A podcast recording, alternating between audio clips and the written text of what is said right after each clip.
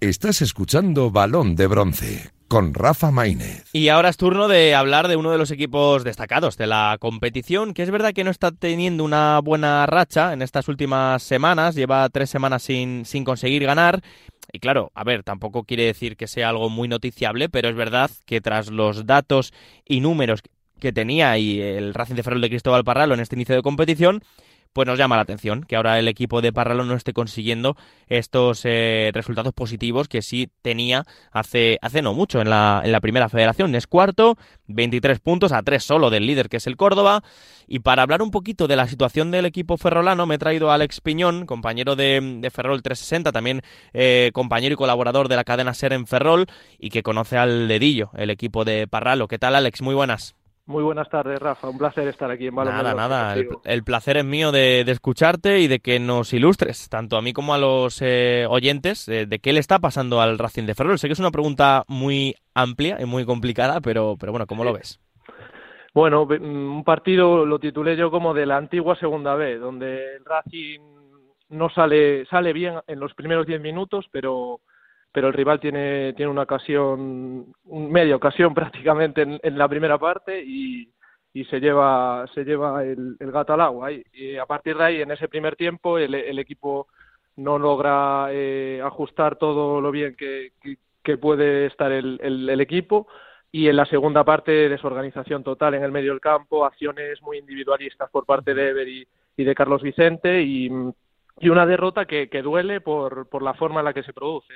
Otro partido más donde tienes ocasiones para empatar y donde antes entraban, pues ahora ya, ya, ya no están entrando. Totalmente. Es verdad que hace tres semanas contra el Córdoba en ese empate a uno, el Racing fue claramente mejor que el Córdoba, por lo menos por muchas partes del partido. Yo sé que ese empate, pues tampoco, eh, ¿cómo decirlo? No afectó eh, tanto a la afición como al como al equipo. El otro día, el, otro día, partido, sobre todo, claro, por el final del partido. El otro día en Fuenlabrada pierdes, que además estabas tú presente en Fuenlabrada, cuando mereciste por lo menos puntuar y sobre todo ganar por la clara ocasión que, que tuvo también el equipo pero ya este partido, ¿cómo está sentando allí? Pues está sentando un poco mal, porque bueno, el arranque fue, fue espectacular y yo creo que es un golpe de realidad para la afición y para, para el equipo de que esto va a ser muy, muy, muy largo. El, el Alcorcón está yendo a más, el Córdoba sigue ganando, el Linares, que no confiábamos eh, de primera, sigue en casa muy fuerte, el Depor ya acecha. Entonces los rivales aprietan y el Racing pues está pasando quizás una mala racha, un bache que, que era normal al final. La derrota iba a llegar, pero, pero el equipo sigue, sigue compitiendo. Sí que es verdad que ayer, pues eso, quizás muy individualistas tanto Ever como Carlos Vicente, el gol de ellos pues se produce en un fallo de Diego Rivas eh, bastante clamoroso y, y, las bajas sobre todo, Rafa. Yo creo que las bajas están haciendo daño. Eh, Gazzaniga a una hora del partido con fiebre, John García, que, que uno de los mejores en el inicio de la competición, va a estar un mes fuera de baja, eh, fuera eh, a la entrada de Aitor, bueno, muchos cambios en el equipo y yo creo que no están del todo acoplados. Por ello yo creo que ahora lo mejor es desconectar, que venga la copa y, y tratar sobre todo de enganchar a, a, a, los del banquillo, que yo creo que jugadores como Dani Nieto, que no, no terminamos de entender qué pasa con él, con Dani Nieto, un jugador súper importante, eh, el partido de ayer yo creo que era para que él hubiese entrado ahí por dentro, pues, pues sí, tratar de enganchar a, tanto a Pep Caballé como a, como a Dani Nieto, jugadores que tienen que ser importantes y dar un plus ahora que, que hay tantas bajas. Bueno, y luego eh, te quiero preguntar por la gente, por la afición, porque creo que 4.300 eh, personas nos dijo el club eh, que fue a, fueron a Malata, eh, que oye, no está nada mal. Por la verdad que no, metes un límite entre 3.000 4.000, pero oye, superar esa barrera de 4.000 está bastante bien.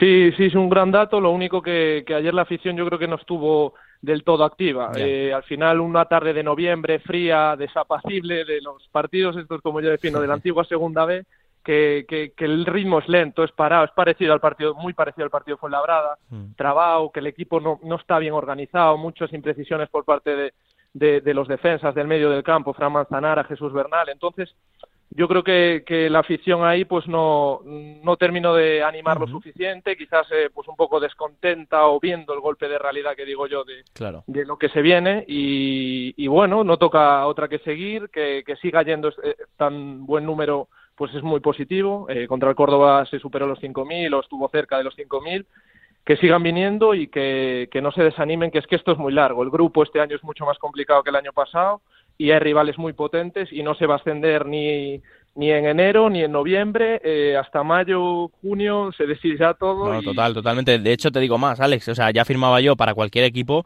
tener una mala racha así y seguir cuarto a tres puntos del líder, ¿eh? Sí, sí, no, no, no. Eh, es que le O sea, por mirar lo positivo, ¿eh? Hay, que, hay que mirar lo positivo y hay que ver siempre el vaso medio lleno, yo creo.